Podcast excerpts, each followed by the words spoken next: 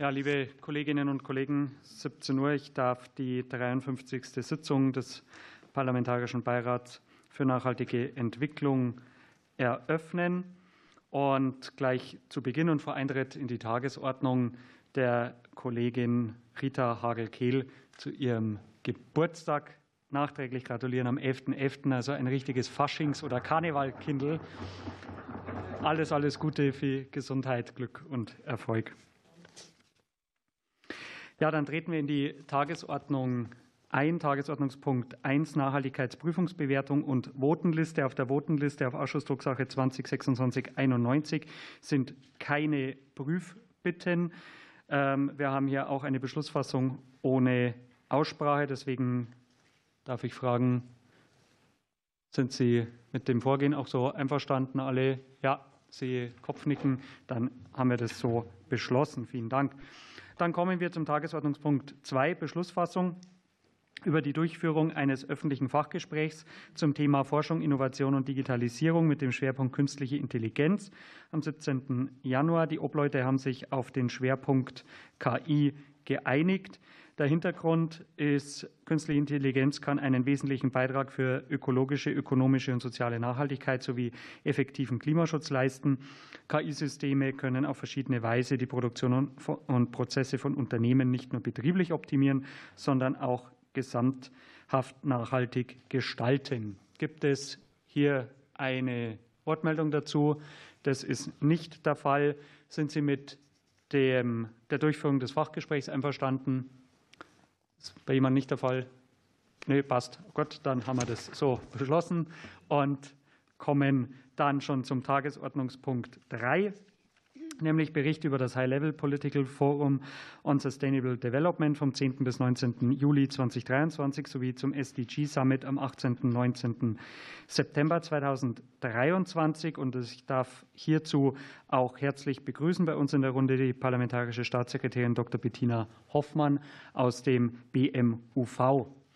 Vielen Dank, Frau Hoffmann, dass Sie unserer Einladung jetzt in den Beirat auch äh, gefolgt sind und dass Sie hier die Unterrichtung übernehmen. Soweit ich richtig informiert bin, hat die Kollegin Hagel-Kehl auch an der Tagung im Rahmen einer Einzeldienstreise teilgenommen. Und soweit ich weiß, hatte sich die Frau Kollegin Menge noch angemeldet. Ähm, vielleicht kommt die noch. Ähm, die im Rahmen äh, des AWZ ähm, auch im Rahmen einer wohl Einzeldienstreise hier auch äh, teilgenommen hat. ist aber jetzt noch nicht da. Das Thema ähm, ja, Halbzeit der Agenda 2030 beschäftigt uns ja. Es ist ja sozusagen auch unsere Leitlinie hier, ähm, die ähm, Nachhaltigkeitsziele. Und wir sind da bei der Halbzeit, haben also noch knapp sieben Jahre vor uns. Und man muss ja ehrlicherweise sagen, dass die Zwischenbilanz durchaus ernüchternd ist. Zum einen natürlich durch die ganzen globalen Krisen, die wir alle kennen und die uns ja auch hier sehr stark äh, beschäftigen. Und zum anderen tun natürlich ähm, einige Staaten auch insgesamt äh, nicht genug. Deutschland setzt sich für verstärkte nationale und internationale Kooperation und Anstrengungen hier ein. Frau Staatssekretärin, ich darf Ihnen das Wort erteilen, dass Sie hier ähm, uns berichten. Im Anschluss wird es dann eine Fragerunde äh, geben von fünf Minuten für Frage und Antwort. Ähm, und äh, von daher aber jetzt darf ich Ihnen einfach das Wort erteilen und wir freuen uns auf Ihren Bericht, Frau Staatssekretärin. Bitte schön. Ja, sehr geehrter Herr Dr. Steffinger, ähm, liebe Kolleginnen und Kollegen, freue mich wirklich sehr, mal wieder im PBNE zu sein. Ich habe das ja in der letzten ähm, Legislaturperiode auch gemacht und äh, ich halte das äh, Thema Nachhaltigkeit äh, wirklich weiterhin für absolut zentral in allen Lebensbereichen und deshalb bin ich heute sehr, sehr gerne hier. Ähm, es ist natürlich so am Jahresende auch ähm, oft so eine, so eine Stimmung oder so eine Möglichkeit, mal zurückzuschauen. Und deswegen kann man, glaube ich, auch sehr gut mal äh, gerade auf die Meilensteine äh, der internationalen Nachhaltigkeitsagenda zurückblicken und auch mal äh, einen Blick nach vorne wagen, was da noch so auf uns zukommt. Und ähm, dieses Jahr 2030, Sie haben es ja angesprochen, ähm, das war eine Halbzeitbilanz ähm, und deswegen war es auf jeden Fall so eine Art Schlüsseljahr, ähm, wo auch noch mal alle zusammengekommen sind, um Bilanz zu ziehen und wo man natürlich auch noch mal neuen Schwung reinbringen muss oder wollte, um die Ziele noch in den Blick zu nehmen und zu erreichen. Wir wissen alle, dass die ähm, Umsetzung der Agenda 2030 ins Stocken geraten ist, natürlich auch aufgrund vieler Rahmenbedingungen, die wir erlebt haben. Ähm, Krieg aller Orten, ähm, Klimakrise und was äh, alles noch so dazugehört an Krisen, die das äh, häufig überlagern. Und der Sonderbericht des UN-Generalsekretärs zum Stand äh, der SDGs hat das noch mal ganz deutlich unterstrichen und auch ähm, noch mal uns alle gemahnt, äh, da mehr zu machen. Und mich persönlich erfüllt das auch mit Sorge, dass wir bei unseren Zielen in vielen Bereichen längst nicht da sind, wo wir hinwollen und teilweise ja sogar in der entgegengesetzten Richtung unterwegs sind. Und das muss uns natürlich dann auch aufrütteln. Aber äh, jetzt vielleicht zu diesen beiden Veranstaltungen an dem HLPF Im Juli hatte ich auch Gelegenheit teilzunehmen, an dem SDG Summit nicht, aber ich gehe trotzdem auf äh, beide Sachen jetzt nochmal ein. Ähm, und ähm, das HLPF, äh, das machen wir, also begleiten wir von der von Regierungsseite immer sehr eng in gemeinsamer Kooperation mit dem BMZ und ähm, da habe ich ähm, Gelegenheit gehabt, wieder mit äh, Bärbel Kofler zusammen dort zu sein. Bärbel Kofler ähm, hatte diesmal die Delegationsleitung. Wir wechseln uns da immer ab, aber ich kann auch sagen, wir arbeiten da sehr kollegial und vertrauensvoll äh, zusammen. Und das war eine sehr ähm, gute Stimmung, glaube ich auch. Und auch unter den Parlamentariern, die uns begleitet haben, war ein sehr, ein sehr gutes Miteinander. Insgesamt waren mehr als 70 äh, Ministerinnen und Vizeminister anwesend. Also auch man hat da schon gemerkt, dass das Thema doch ähm, hoch ähm, ja, angesiedelt war. Und ähm, das war, glaube ich, auch notwendig, auch in Vorbereitung auf den SDG Summit, der dann im September stattgefunden hat. Im Fokus standen vor allem die Vorbereitungen für diesen Gipfel und auf der anderen Seite die Schwerpunktziele SDG 6, äh, das äh, Wasser, SDG 7 Energie, SDG 9 Infrastruktur, 11 die Städte und wie jedes Jahr ähm, SDG 17 die Partnerschaften. Und das war auch sehr äh, gut. Wir hatten auch ähm, zum Beispiel ähm, kommunale Vertreterinnen auch dabei, die auch an den Veranstaltungen aktiv teilgenommen haben. Im Vorfeld hat es natürlich auch schon Treffen gegeben, Austausch gegeben, äh, was auch, äh, glaube ich, ähm, ja, gut dazu beigetragen hat, dass wir da so geschlossen und ähm, gut auftreten konnten. Ähm, wir haben wie immer auch ein offizielles äh, Side-Event der Bundesregierung gemacht. Das war sehr gut besucht. Wir merken, dass es da immer ein großes Interesse gibt. Hier konnten wir einige für uns auch wichtige Akzente setzen. Ähm, es widmete sich äh, der Schlüsselrolle von Städten und äh, bei der Erreichung von Wasser- und Hygieneversorgung. Ja, zufälligerweise hatten wir da kürzlich auch einen gemeinsamen Termin dazu. Und das ist äh, nicht nur ein Problem irgendwo sonst auf der Welt, sondern betrifft uns ja auch. Von daher war das sehr spannend, dass auch Städte von uns da ähm, aktiv teilgenommen haben. Darüber hinaus hat das BMUV auch schon aus äh, ja, einer Art Tradition heraus ein äh, Women Leaders Breakfast äh, eingeladen. Das ist ein Frauenfrühstück, ein sehr hochrangiges Frauenfrühstück und sehr vertrauensvoll ähm, unter führenden weiblichen Persönlichkeiten. In diesem Jahr lag der Fokus auf natürlich auch auf SDG 6. Das ist ein ähm, guter Austausch, um spezifische Probleme ähm, gender betreffend ähm, oder der Situation von Frauen insgesamt ähm, zu diesen Fragestellungen ähm, auszutauschen. Also da war zum Beispiel ähm, eine Staatssekretärin aus Kanada dabei, da war äh, die Vizeministerin für maritime Angelegenheiten, aus Indonesien dabei und äh, Vertreterinnen aus verschiedenen NGOs. Auf Einladung des BMZ fand dann noch ein ähm, Austausch mit Jugend- und indigenen Vertreterinnen ähm, aus dem globalen Süden statt. Viele wissen vermutlich, dass wir da auch finanzielle Unterstützung geben, damit die jungen Menschen ähm, auch teilnehmen können. Das ist dann auch immer ein sehr wertvoller Termin, wenn wir da in den Austausch gehen und auch eine gute Gelegenheit, deren Perspektive mal öffentlich zu machen, denen mal auch ein Gesicht äh, zu geben. Ähm, wir haben natürlich auch ähm, die Präsenz vor Ort genutzt, um sehr viele bilaterale Gespräche zu führen. Der Kollege war auch dabei. Wir haben wirklich äh, versucht, den Tag äh, gut zu nutzen. Und wir haben gemerkt, dass auch ein großes Interesse daran äh, ist, mit Deutschland da im Austausch zu sein. Also da öffnet mancher seine Tür, von dem man das erstmal vielleicht gar nicht so gedacht hat. So waren wir zum Beispiel mit dem Untergeneralsekretär ähm, von UN DESA, Herrn Lee, oder äh, Gui Reider im Gespräch und ähm, da ging es ähm, zum Beispiel um das Follow-up unserer Wasserkonferenz, die ja im Vorfeld auch äh, mal stattgefunden hatte und wir müssen ja gucken, wie wir da weiterkommen.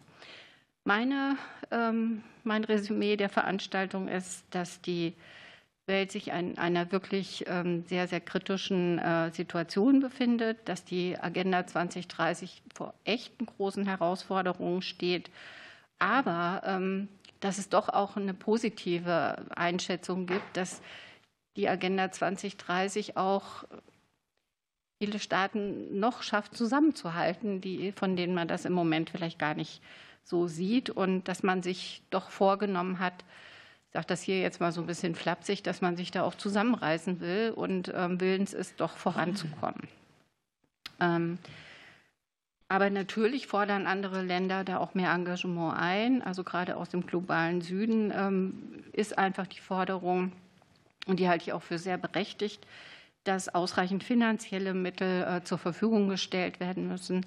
Das ist auch zum Beispiel bei diesem ähm, Treffen mit den Jugenddelegierten oder auch mit den äh, Frauen ganz, ganz deutlich nochmal angesprochen worden. Es gibt ein großes äh, Gefälle und das, das wissen wir ja auch. Ähm, auf der anderen Seite ist auch noch mal deutlich geworden, dass Multilateralismus ähm, wirklich äh, einen Stellenwert hat, der nicht zu unterschätzen ist und dass wir ähm, ähm, da doch, glaube ich, das noch, noch viel stärker uns ins Bewusstsein äh, bringen müssen, wie wichtig das für uns ist. Das war die Vorbereitung im Juli. Dann hatten wir den SDG Summit. Der war im September und ähm, stand wirklich dann nochmal unter einem besonderen Fokus. Und deshalb war es auch ganz, ganz wichtig, dass Deutschland da sehr hochrangig ähm, vertreten war. Die Erwartungen waren sehr, sehr groß und viele von Ihnen haben das in den Medien verfolgt. Der UN-Generalsekretär Guterres forderte einen Rettungsplan für die Menschheit. Und er hat das sehr eindringlich auch vorgetragen. Und ähm, ich glaube, da, da ist wirklich was dran. Ähm, und natürlich war da auch die geopolitische Situation ähm, nicht, nicht anders als in den Monaten vorher. Und ähm, alles war auch sehr ja, schwierig.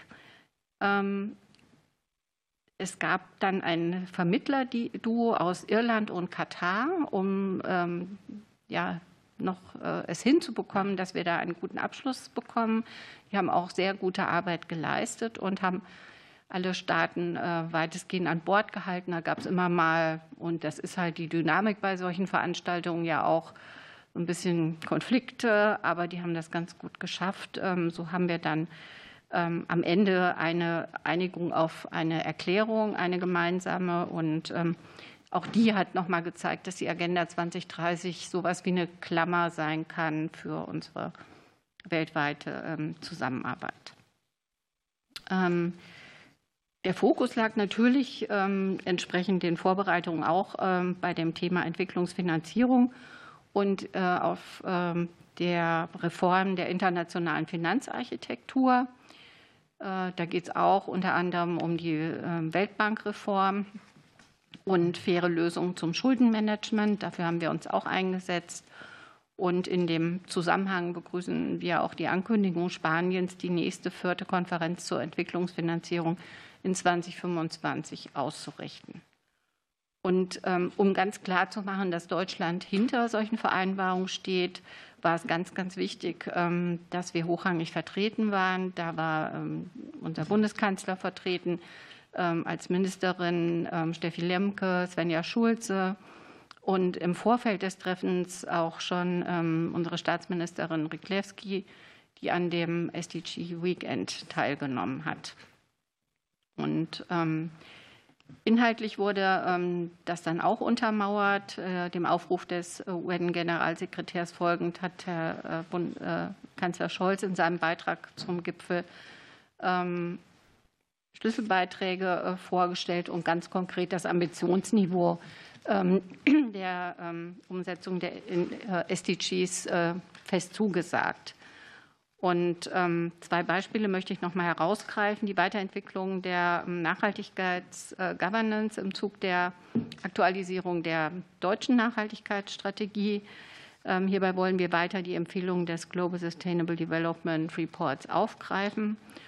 Und zweitens, der Erhalt unserer natürlichen Lebensgrundlagen muss weiter im Fokus stehen. Ähm, sonst rücken alle anderen Entwicklungsziele ja auch in weite Ferne. Und dazu wollen wir aktiv beitragen durch konkrete Partnerschaften und mit erheblichen finanziellen Mitteln im Bereich Klima- und Biodiversitätsschutz. Und da haben wir ähm, die Steigerung der Mittel zugesagt bis 2025 auf 6 Milliarden Euro im Jahr.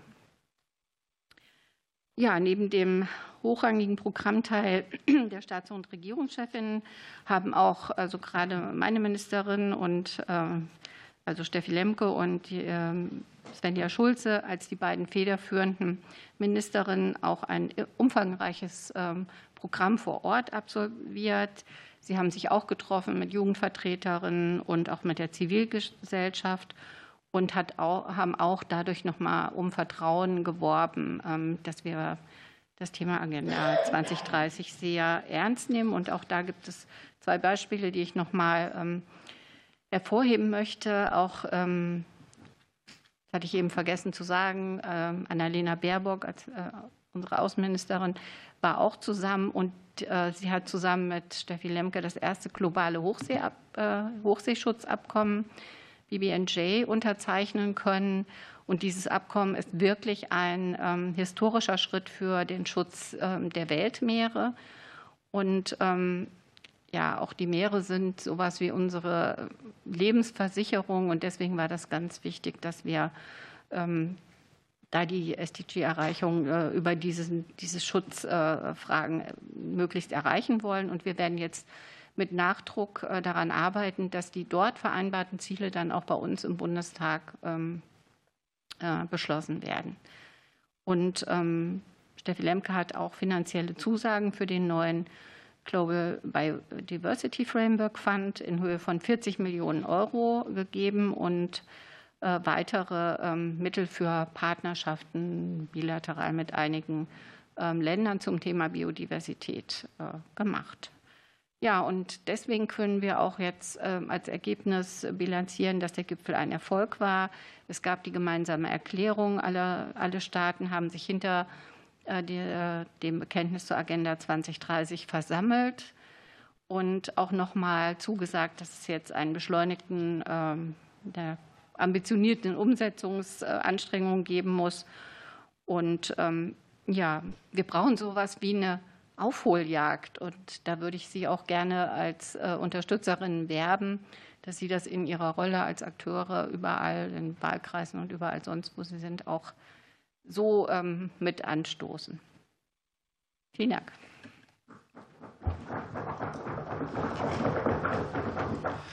Ja, vielen Dank, Frau Staatssekretärin, für Ihren Bericht. Und ähm, wir treten direkt ein in die Fragerunde. Ich habe auch schon eine erste Wortmeldung. Ich schaue aber gerade in die Runde. Ja, Frau Rudolph dann noch. Gut, dann Herr Kraft. Gut, als erstes hat er sich schon gemeldet, der Kollege Meierlei von der CDU-CSU. Bitte. Vielen Dank, Herr Vorsitzender, Frau Staatssekretärin. Vielen Dank für die Einblicke, die Sie äh, uns äh, gegeben haben. Ähm, Sie hatten davon gesprochen, es gab ein Treffen mit der Jugend und indigenen Vertretern des globalen Südens. Ähm, da würde mich einfach schon mal interessieren, was sprechen denn die, wenn Sie sich mit denen treffen? Für die hat es sicherlich ganz andere Nachhaltigkeitsschwerpunkte als für uns in der, in der westlichen Welt. Und ähm, würde mich auch interessieren, Wie sehr ist denn noch das Vertrauen da in die Demokratien des Westens, nachdem sich natürlich auch andere Länder wie beispielsweise China um diese äh, Länder stark bemühen? Kam das auch zur Sprache, dass dort vielleicht eine gewisse Umorientierung stattfindet? Vielleicht dort ein kleiner Einblick in das, was gesprochen wurde. Und da auch ganz interessant für mich, Generalsekretär Guterres ähm, forderte einen Rettungsplan für die Menschheit, so haben Sie es oder hatte er es ausgedrückt. Würde mich mal interessieren, hat er gesagt, was da drin stehen solle aus seiner Sicht oder hat er nur gefordert, dass diesen Rettungsplan jemand aufstellt? Vielleicht dazu ein paar Worte. Dankeschön. Vielen Dank. Frau Staatssekretärin, bitte. Ja. Ähm, ja, sehr gerne. Also die Treffen mit den Jugendlichen, ähm, das war ähm, schon sehr spannend. Es war ein bisschen auch bedrückend. Also es ist für die jungen Leute ganz schwer, überhaupt da teilnehmen zu können. Ja, also viele können nicht reisen. Es waren einige dabei, die gesagt haben, sie sind gekommen, obwohl sie wissen, dass ähm, das für ihre Familien zu Hause ähm, schwierig ist. Also dass sie da teilweise auch unter Druck gesetzt werden, wenn sie sich an so internationalen äh, Gremien beteiligen. Und ähm, die waren persönlich, glaube ich, auch ein bisschen besorgt, wie das weitergeht. Ich kann mich erinnern, dass ein junger Mann vorgeschlagen hat, dezentral auch Konferenzen anzubieten ähm, in verschiedenen Bereichen, ich sage, einige afrikanische Staaten zusammen, dass man so Vorkonferenzen machen kann, dass die Jugendlichen dann eben halt in ihrem Kontext ähm, ihre, ihre Anforderungen oder ihre Forderungen auch formulieren können, ohne dass sie nach New York reisen können. Und das ist auch immer wieder, das war auch in den vergangenen Jahren ein Problem, äh, für viele dann Visum zu bekommen und ja, nicht nur das Geld spielt da eine Rolle. Genau. Und ähm, auf der anderen Seite die inhaltlichen Sachen, da sind die alle erstaunlich gut informiert. Ähm, die sind fachlich ähm, top, ja, die können das auch gut darstellen, was sie ähm, so bewegt. Und ähm, ja, also es ist, Sie müssen sich das vorstellen, nicht so, dass da jemand seine Forderung formuliert, sondern dass sie einfach so ihre persönliche Situation auch schildern und deswegen ist das im geschützten Raum ohne Presse, ohne andere. Ja. Ähm, ja, aber es ist teilweise sehr bewegend. Also die nehmen sehr viel auf sich, um da hinzukommen und sich zu beteiligen. Genau. Und dann, ähm, naja, also zu dem Rettungsplan, also da gehören dann im Grunde auch die Punkte dazu, die ähm, am Ende in diesen Abschlussbericht da äh, eingeflossen sind. Aber er hat das natürlich genutzt, um eben auch emotional die Leute ähm, mitzunehmen. Das war, glaube ich, ganz wichtig. Vielen Dank. Wollen Sie noch, Sie haben noch eine Nachfrage stellen? Nicht? Gut, vielen Dank. Dann habe ich die Frau Kollegin Rudolph auf der Rednerliste, bitte. Ja, vielen Dank, Herr Vorsitzender. Ähm, ich würde eigentlich an die Frage des äh, Kollegen Meierlei direkt anschließen wollen. Vielleicht können Sie uns noch äh, schildern, da Sie ja direkt vor Ort waren, welche Stimmung Sie so wahrgenommen haben ähm, bezüglich der, der Rolle Deutschlands. Also was spricht man Deutschland gerade zu? Ist äh, eine gewisse Vorbildwirkung da? Ähm, wie gucken die anderen Staaten international gerade auf das, was bei uns passiert hinsichtlich der Energiewende, aber auch hinsichtlich aller Herausforderungen, die bei uns passieren? Und dann würde ich auf das gern zurückkommen, was Sie uns ja mitgegeben haben, um ja, vielleicht können die Kollegen irgendwann später das Verfassungsgerichtsurteil feiern und jetzt äh, Ruhe walten lassen. Vielen Dank. Ähm, dass ähm, tatsächlich ja, ich, ich höre mich ja selber nicht so, ne? Das ist dann das Schwierige. Ähm, äh, Nochmal in die Richtung gehen, was, was können wir tun? Also wie, wie können wir sie unterstützen? Was ist denn das, was wir auch als Parlament äh, tun können, um nicht nur wortgewaltig zu betonen, dass uns das Erfüllen der SDGs am Herzen liegt, sondern ähm, was wäre der richtige Weg, den wir einschlagen müssten? Was nehmen Sie da für, äh, für Anregungen mit, den wir Folge leisten sollten? Vielen Dank. Frau Staatssekretärin, bitte. Ja, nach meiner Wahrnehmung ähm, wird Deutschland da sehr genau beobachtet auch und ähm, es wird das Gespräch ähm, gesucht, ähm, um ja, zu hören, wie macht ihr denn das? Äh, wo gibt es da Probleme? Wie läuft das bei euch in den verschiedenen Bereichen? Ähm, bei der Veranstaltung beispielsweise zu den Städten, das war eine öffentliche Veranstaltung, da konnten wir ganz konkret auch äh, Beispiele geben, was in den Städten so läuft. Das wurde natürlich auch aufgegriffen, obwohl das sehr unterschiedlich war. Also teilweise äh, sprechen da Vertreterinnen von Städten, die, was weiß ich, ähm, hier bei uns eine Einwohnerzahl haben von 200.000 und dann ist jemand aus einer Stadt, aus einer Millionenstadt, ja, das sind die Probleme natürlich anders, ja. Aber trotzdem ist ein großes Interesse daran, äh, wie, wie ist das in, in Deutschland. Und ähm, ich habe ja gesagt, unsere Türen werden, uns werden die Türen geöffnet, wenn wir so ähm, Gespräche suchen, so bilateral, dann ist das zwar immer für unsere äh, Fachebene ein Aufwand, das terminlich alles irgendwie hinzukriegen, aber wir, wir sind da sehr äh, gern gesehene ähm, Teilnehmende, würde ich mal sagen. Und ähm, ja, was können wir tun? Ich glaube, das hat sich im Laufe der Jahre eigentlich gar nicht geändert. Wir müssen die SDGs weiter bekannt machen. Wir müssen ähm, nicht nur im Bundestag mehr darüber reden, sondern auch ähm, vor Ort in den Wahlkreisen. Wir müssen dazu Veranstaltungen machen, glaube ich, damit das, damit auch also nicht nur ein Thema äh, da eine Rolle spielt, sondern dass man die 17 SDGs im Auge hat, wie das äh, alles miteinander zusammenhängt, dass man sich nicht einzelne Sachen rauspicken kann, sondern dass man ähm, das in der Gesamtheit hinbekommen muss. Ich glaube, das, äh, das ist die Aufgabe eigentlich von Anfang an und das, das müssen wir jetzt noch verstärkt machen. Und natürlich wir hier, wir müssen halt auch Mittel bereitstellen für Entwicklungszusammenarbeit, für Projekte, für ähm, Artenschutz, Biodiversität, Klimaschutz, sauberes Wasser, saubere Luft. Das sind die entscheidenden Punkte. Vielen Dank, Frau Rudolph. Sie können noch haben noch Zeit. Vielleicht eine ganz kurze Nachfrage. Ähm, wie läuft das in den anderen Staaten? Also berichten die von Erfahrungen, wie es ihnen geht, ähm, das auch haushalterisch her zu rechtfertigen? Also viele Sachen funktionieren ja nach einem Fair Share. Das heißt, auch andere Staaten finanzieren mit. Ähm, wie funktioniert das in den Rechtfertigungen? Frau Staatssekretärin, bitte. Naja, also ähm, es gibt ja da ein relativ großes Gefälle zwischen den Staaten und ähm, ich glaube, die Länder des globalen Südens ähm, schaffen das immer besser, auch gemeinsam aufzutreten und äh, ihre Belange deutlich zu machen. Und ähm, in den, ähm, sage ich mal, in den Ländern des, des Nordens, da ist man sich, glaube ich, nicht überall so bewusst, welche Verantwortung wir auch dafür haben, wie es, wie es den Menschen auf der anderen Seite der Welt geht, aufgrund unserer, unseres Handelns. Ja. Und ähm, das kommt da eben zusammen und das bildet dann halt auch die Stimmung da vor Ort. Und ähm, ich war jetzt mehrmals dabei, ähm, je mehr ähm, die Zivilgesellschaft da ist, je mehr die äh, Jugend äh, da ist, umso lebhafter sind eben auch die Debatten und bereichern das Ganze eben auch. Also in diesem Jahr war das nicht so, ähm, da waren nicht so viele ähm, ähm, ja, Zivilgesellschaft da wie in den anderen Jahren, würde ich jetzt mal sagen. Ja, vielen Dank. Der nächste auf der Rednerliste ist Herr Dr. Kraft. Bitte. Ja, danke, Herr Vorsitzender. Danke, Frau Hoffmann, Frau Staatssekretärin.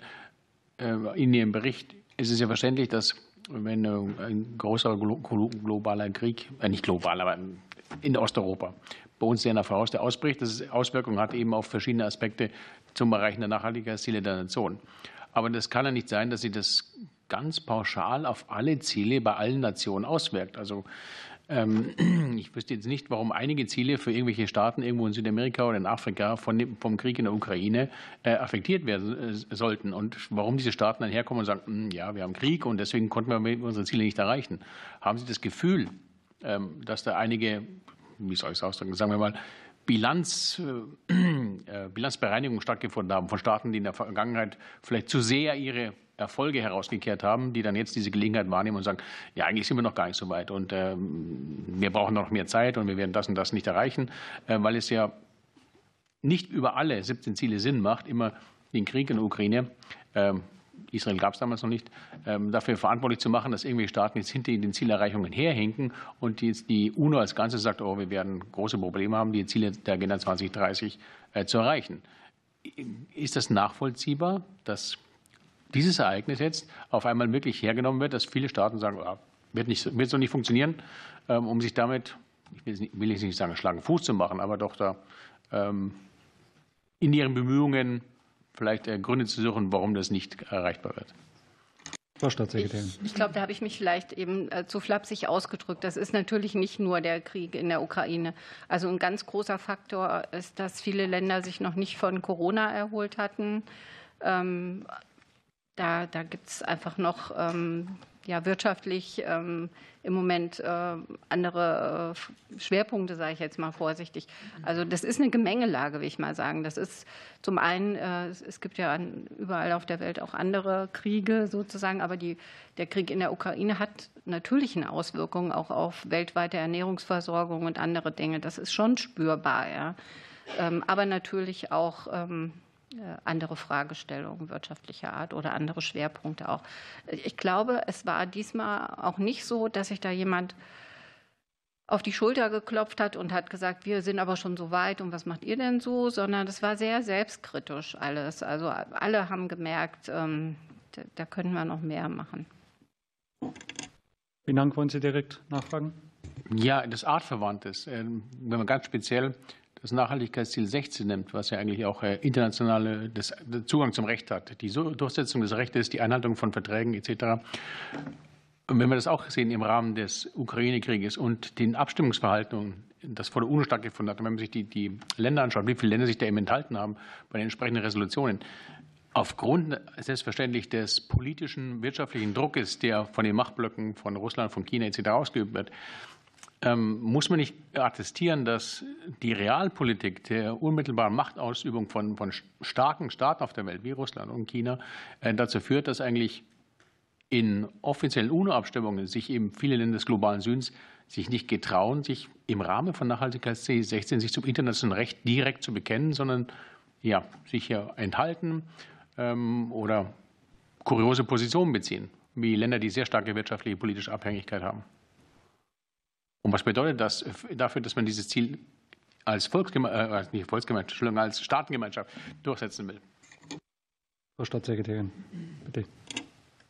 Naja, also ähm, ich würde mal sagen, es gibt natürlich immer bestimmte Bündnisse, wo man sich versammelt, um Dinge durchzusetzen oder eben auch, ähm, wo man sich äh, versucht, äh, einerseits Stärke zu holen, andererseits eben auch sich ähm, zurückzunehmen in bestimmten Sachen. Das will ich nicht ausschließen, dass das hier war, aber gerade im Bereich von ähm, der Agenda 2030 war es eigentlich immer sehr, ähm, ähm, ja, nicht, nicht äh, so Gruppen, die, die man da identifizieren konnte, die sie gegenläufig gearbeitet haben, sondern da war eigentlich eine große Einheit, äh, Einigkeit.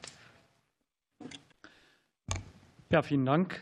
Dann habe ich die Kollegin Hagelkehl. Bitte schön. Ja. Auch vielen Dank, Frau Staatssekretärin, für den Bericht. Ich habe ja vieles erleben dürfen. Also ich war ja dabei und es war wirklich für mich auch sehr eindrucksvoll. Und ich muss auch ehrlich sagen, also da merkt man auch wieder, wofür man die Arbeit hier macht. Also, dass es eben nicht nur ein Zeitvertreib ist, dass wir hier zusammensitzen, sondern wie wichtig es eigentlich für andere Länder auch ist oder für überhaupt für die ganze Erde. Ich möchte auf einen Punkt noch eingehen. Wir hatten ja auch das Thema, ich glaube, beim Frauenfrühstück kam es auf, wo es auch um die Elektrizitätsversorgung ging. Also, dass eben knapp 700 Millionen Menschen auf dieser Erde keine keinen Zugang zu Elektrizität hatten. Und das ist ja auch ein, erstens schon mal ein Knackpunkt auch, dass, dass für die Menschen natürlich das wirtschaftlich gesehen oder auch gesundheitlich gesehen ein Nachteil ist, aber und gerade auch, also ich habe es ja selber erlebt in Afrika, wenn die eben da auf diesen auf Kohlen kochen, dann noch die Frauen, also die gesundheitliche Auswirkung, aber die Erde, und das geht ja auch in die Atmosphäre über. Also die Erde ist ja eine Kugel, wie wir wissen. Und nein, aber wollte ich nur betont haben. Und jetzt würde mich interessieren, äh, Sie haben ja das vom September auch beobachtet beim Summit, ob das auch ein Thema war, weil ich glaube, dass das schon sehr wichtig ist, auch eine Gerechtigkeitsfrage für diese Menschen. Ob das eben auch zur Sprache kam, wie das eben weiter ausgebaut werden kann, also dieser Zugang zu Elektrizität für, für die Menschen ja meistens, also ganz viel in Afrika und in solchen Ländern eben. Vielen Dank, Frau Kollegin. Frau Staatssekretärin. Ähm, da bin ich nicht ähm, komplett drin. Das würde ich eventuell nachreichen, aber der Kollege war dabei und kann da vielleicht äh, so eine ersten erste Einschätzung geben und dann, falls da noch was offen ist, kriegen Dann erteile ich Ihnen das Wort. Sie sind wahrscheinlich der Herr Lang. Genau, Sebastian Lang, auch BMUV. Ich entschuldige mich für das zu spät kommen und das entsprechend fehlende Schild. Ähm, vielleicht nur eine kleine Ergänzung, ja, im Blick auf den SDG Summit. Ähm, das war sicherlich auch ein, ein Problem, ein Hindernis in den Verhandlungen für die politische Erklärung, dass natürlich auch Fragen im Raum stehen, wie zum Beispiel diese 100 Milliarden ähm, Klimafinanzierungsbeitrag, was ja sich so langsam sortiert und man sagen kann, diesen Beitrag hat man verspätet, aber jetzt auch geleistet von Seiten der äh, Industrienationen insbesondere. Und das ist sicherlich was, was auch immer wieder aufkam. Also der, die Frage, wie ist da die Verantwortlichkeit, inwiefern werden Mittel, die ja auch in Aussicht gestellt wurden, bereitgestellt, um zum Beispiel in so einem Bereich, ähm, was ja dann eng mit Klimaschutz zusammenhängt, saubere Energie als eigenes und zusätzliches SDG, ähm, wie das irgendwie auch bespielt wird. Also da sieht man auch ein bisschen, dass die SDGs natürlich sehr viele Fragen zusammenbinden. Da konnte ja am Ende auch eine Einigung erzielt werden. Dementsprechend hat man das auch ein bisschen geschafft, diesen Vertrauensverlust, glaube ich, ein Stück weit wieder aufzuholen. Und ich glaube aber, das ist was, was jetzt in Dubai in zwei Wochen knapp äh, natürlich auch wieder auf der Agenda stehen wird. Ja, vielen Dank. Frau Kollegin, wollen Sie noch eine Nachfrage stellen? Gut, vielen Dank. Dann habe ich die Frau Kollegin Menge auf der Rednerliste. Bitte. Dankeschön und Dankeschön auch äh, an Sie, Frau Dr. Hoffmann, dass Sie äh, hier äh, die Antworten, die, die Fragen beantworten.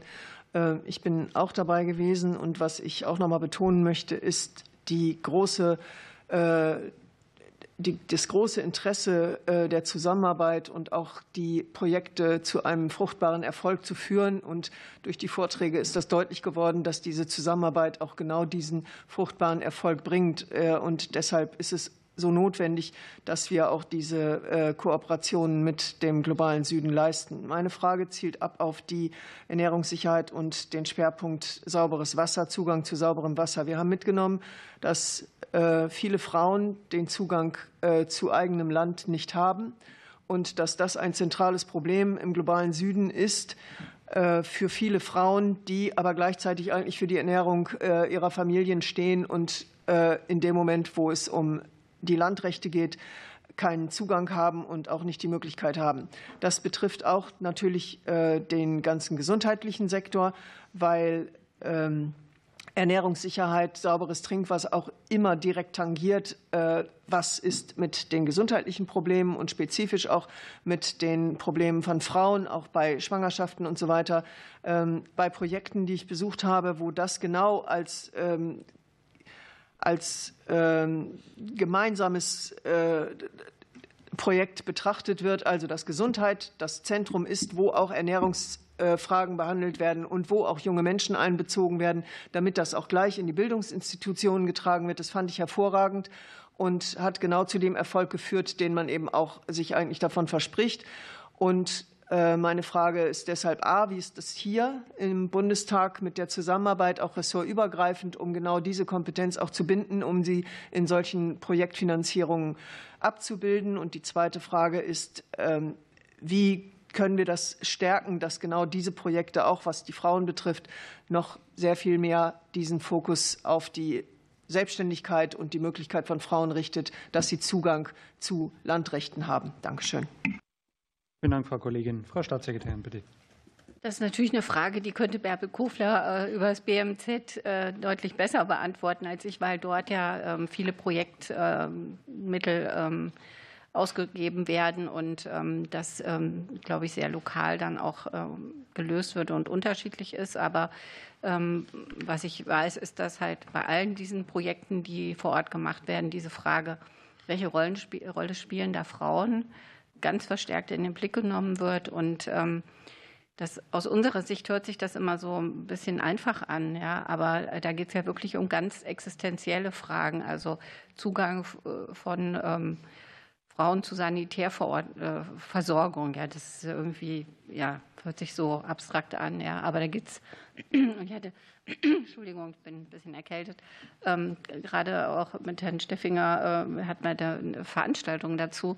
Da geht es um existenzielle Dinge. Da geht es darum, dass überhaupt keine Toilette verfügbar ist. Gar nicht. Ja? Und äh, was das äh, für Männer heißt, äh, kann man sich vielleicht noch vorstellen, aber was es für Frauen heißt, äh, junge Frauen heißt, äh, die nicht geschützt sind, die ähm, ihre Periode haben, die nicht wissen, wie sie sich sauber halten sollen und, und wo sie überhaupt hingehen sollen. Das ist so krass anders, als wir das hier haben. Ja? Und trotzdem ist es so entscheidend für ein gesundes Leben, für äh, die Möglichkeit, zur Schule zu gehen, an Veranstaltungen teilzunehmen, äh, ja, Bildungsfragen, Ernährungsfragen, Gesundheitsfragen für die Familie und alles, was da alles so dranhängt.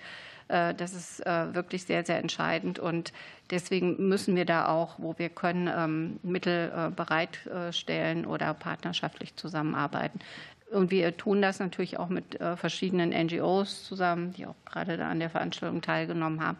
Und deswegen ist das auch gut, wenn solche ähm, ja, Fachgespräche und Ähnliches hier stattfinden, damit das überhaupt mal ins Bewusstsein äh, gerät. Vielen Dank, Frau Staatssekretärin. Dann habe ich als nächsten auf der Liste den Kollegen Wagner, bitte. Ja, auch von mir herzlichen Dank, Frau Staatssekretärin, für Ihre Ausführungen und ähm, Ihren Bericht. Ich habe auch eine Frage, die jetzt vielleicht auch wieder ein bisschen arg groß ist. Deswegen gucken Sie einfach, wie Sie sie beantworten können. Und, und ähm, ich frage mich, die SDGs sozusagen nutze ich ja auch oft ähm, als, als äh, ja, Argumentation für nachhaltige Entwicklung, für mehr zum Beispiel jetzt Klimaschutz, das ist eins von 17 SDGs, um jetzt mal eins rauszugreifen, was mir sehr am Herzen liegt. Ähm, auch hier in Deutschland, auch mit Akteuren, wenn ich mit AkteurInnen sozusagen spreche. Ähm, haben Sie einen Einblick bekommen, wie andere Länder das auch, also auch Abgeordnete vielleicht oder die Regierungen anderer Länder nutzen, diese SDGs als Argumentation oder als, als Leitfaden ihrer Politik und gerade eben Länder, die sozusagen ähm, ja, zwischen, also die mittelentwickelt sind, sozusagen China zum Beispiel, Brasilien, aber auch Indien. Ähm, sind die selbst sozusagen, also fühlen sich daran gebunden, die haben ja auch zugestimmt sozusagen, aber daran gebunden und versuchen auch wirklich dahingehend ihre Politik auszurichten. Haben Sie da einen Einblick bekommen oder ist das ähm, auf diesen beiden Gipfeln jetzt so in den Gesprächen nicht äh, heraushörbar gewesen? Also in diesem Fall war das für mich nicht heraushörbar, ähm, aber es gibt ja auch, da muss ich jetzt mal Herrn Bauernfreund fragen, ist er noch da? Es gibt ja in der ähm, Nachhaltigkeitsarchitektur von einzelnen Ländern durchaus ganz konkrete ähm, Organisationsformen sozusagen, die das, die das ermöglichen, das so zum, zu machen, äh, wie das jetzt gerade hier beschrieben wurde. Es gibt ja da so Parlamentarier-Austausche weiß jetzt nicht, wie aktuell das jetzt war. Also diesmal war das nicht äh, der Fall, aber das ist an sich eine, eine ganz gute äh, Sache. Ähm, aber letztendlich die Beschlüsse in vielen Parlamenten sind getroffen und sind dann eben auch Grundlage für weitere Entscheidungen. Aber diesen parlamentarischen Austausch und wie macht man es dann? Wie setzt man es dann wirklich ein vor Ort? Ähm, das finde ich nochmal eine spannende Frage. Vielen Dank. Wollen Sie nachfragen? Vielleicht nur mal einfach, ähm, Dankeschön für die Antwort erstmal. Ähm, was ich so spannend finde, das haben Sie auch mitbekommen, dass ja jetzt China angekündigt hat, das ist erstmal nur eine Ankündigung, glaube ich, dass sie ab nächstem Jahr diesen Peak äh, der Emissionen erreichen werden, schon sechs Jahre früher als, glaube ich, ursprünglich geplant. Ob das so kommt, wissen wir wahrscheinlich alle nicht, aber sie haben es angekündigt.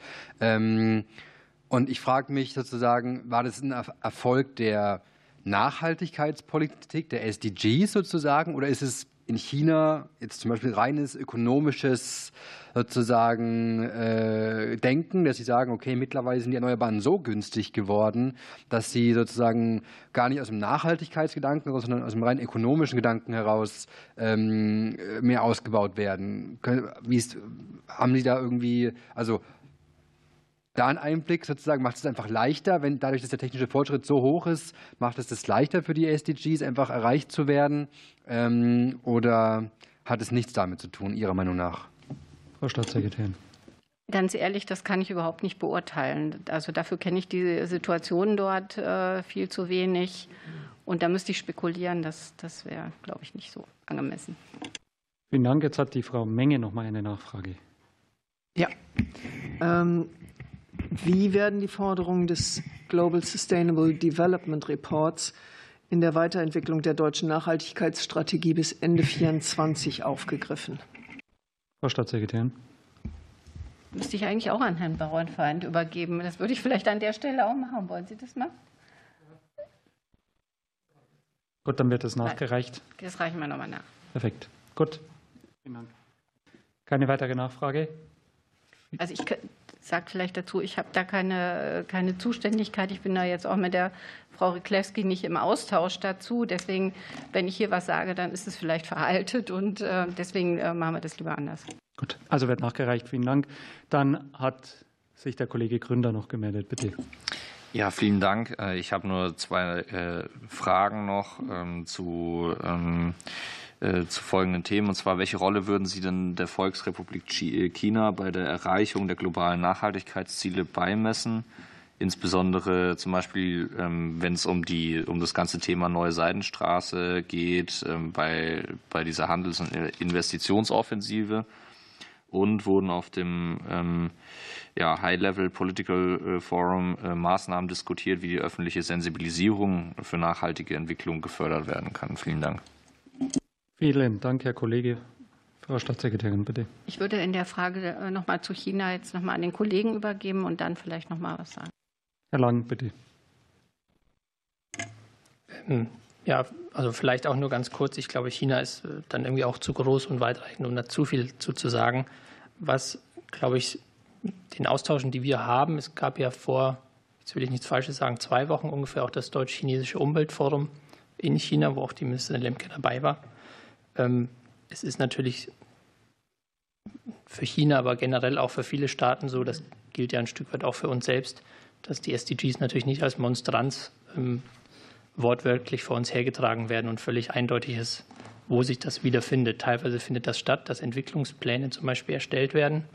Ähm, teilweise auch nicht ein kleines Beispiel vielleicht, wo wir aktiv sind, weil das gerade auch viel in den Medien ist, ist Brasilien wo auch viel an Transformation gearbeitet wird, wo es ja auch Ideen gibt für deutsch-brasilianische Kooperationen. Da will ich aber den Konsultationen Anfang Dezember auch nicht vorgreifen. Ähm, und wo zum Beispiel auch zum GSDR, also zum ähm, Global Sustainable Development Report, es Kooperationen gibt mit der Frage, wie kann man denn eigentlich diese Idee von Transformation in die eigenen nationalen Politiken tragen. Also noch gar nicht auszudifferenzieren, wo findet das statt, aber zusammen darüber nachzudenken, wie kann man die Empfehlung, sich systematischere Überlegungen zu Transformationen im Sinne der SDGs ähm, zu stellen. Und da findet tatsächlich auch diese Woche zum Beispiel ein Workshop in Brasilien statt, ähm, der in Kooperation mit dem BMUV läuft und wo es um diese Frage geht, konkret mit der brasilianischen Planungsbehörde, so nationale Entwicklungspläne quasi nicht eindimensional auf ein Thema, auf zwei Themen zu fokussieren, sondern sich zu überlegen, wie kann denn diese Breite der Agenda irgendwie Eingang finden in solche Überlegungen.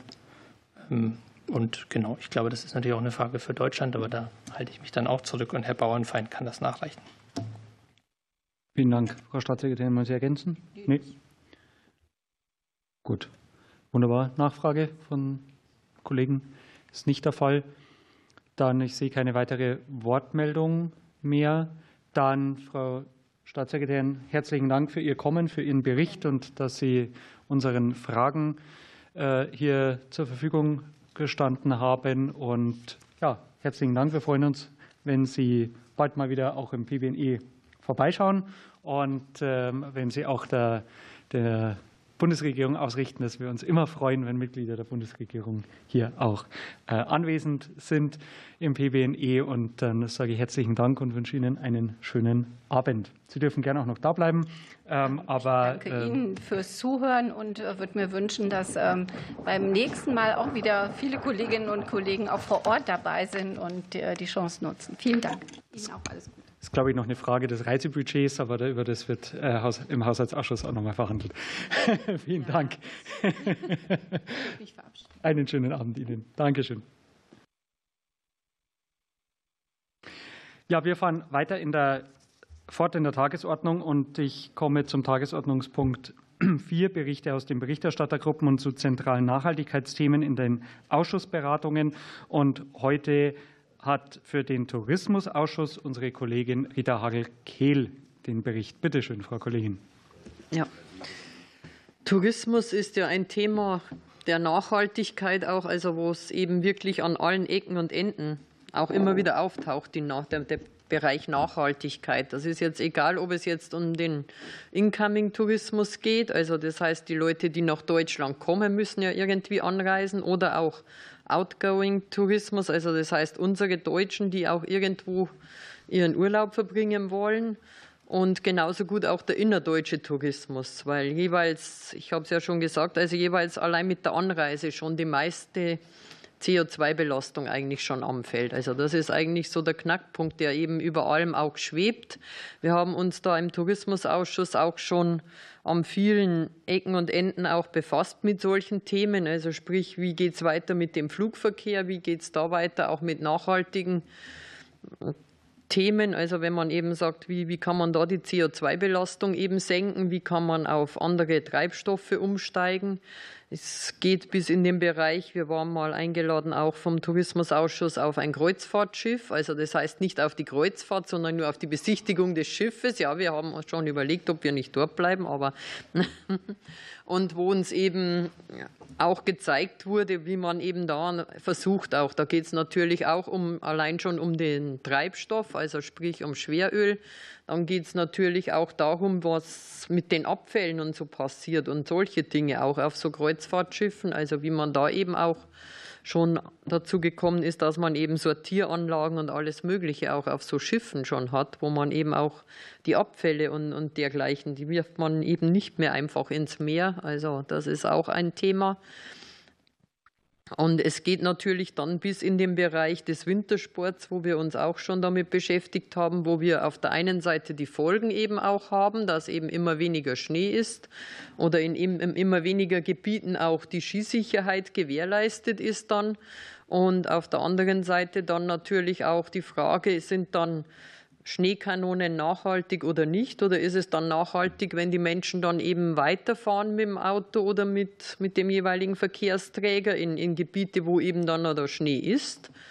Weil 80 Prozent der Emissionen, also beim Skifahren, fallen eben dann wirklich bei der Anreise an. Also das ist dann natürlich auch so ein Thema, wo, also an welcher Stelle kann man eben das Beste eben herausholen, auch für die Nachhaltigkeit. Also dazu haben wir auch oft Anhörungen. Also wir haben sehr viele Anhörungen auch im Tourismusausschuss. Wir sind ja ein Ausschuss, der kein eigenes Ministerium in dem Sinne hat, sondern dem Wirtschaftsministerium zugeordnet ist. Also und von daher auch sehr viele, also weniger in der Entscheidung ist, als auch mehr in dieser Situation, dass wir uns auch informieren und dass wir eben sehr viele Anhörungen auch haben mit Expertinnen und Experten. Wir haben natürlich auf der anderen Seite auch einiges, was hier in der Bundesregierung gemacht wird und wo wir eben dann eben auch teilhaben dürfen im, im Ausschuss. Also das heißt auf der einen Seite, dass das BMWK eben nachhaltige Tourismusprojekte auch fördert. Also eine nachhaltige Tourismusförderung in diesem Jahr eben bis zu 1,5 Millionen für Projekte eben, die eben Nachhaltigkeit im nicht nur im Namen haben, sondern eben versuchen, Nachhaltigkeit eben auch umzusetzen. Dann ist ein Thema, das gibt es ein Kompetenzzentrum des Tourismus des Bundes. Also habe ich auch erst gelernt, Klimaneutralität im Tourismus, Potenziale ausloten, Ziele definieren. Dieses Kompetenzzentrum hat jetzt in der letzten Zeit einige Workshops veranstaltet, bei denen ich auch teilnehmen durfte. Der erste war eben in Ulm, also ein sehr intensiver Austausch auch. Und dies, nein, letzte Woche war eben hier in Berlin auch wieder, wo man sich eben auch damit befasst, nicht nur jetzt mit Abgeordneten zusammen, sondern eben mit diesen Teilnehmern auch aus der Branche selbst und mit Experten, also auch mit Wissenschaftlern zusammen, also wo eben in diesem Kompetenzzentrum schon danach gesucht wird, wie man eben strategische Wege eben findet, um eben den Tourismus auch nachhaltiger zu machen. Also Monitoring und Reporting, evidenzbasierte Entscheidungen, Optimieren, Koordination und Kooperation von Zielen, Strategien und Leuchtturmprojekten, Wissenstransfer und Kapazitäten ausbauen, Förderungen und Anreize schaffen, Investitionen und Innovationen auf allen Ebenen forcieren, waren eben jetzt diese Themen in diesen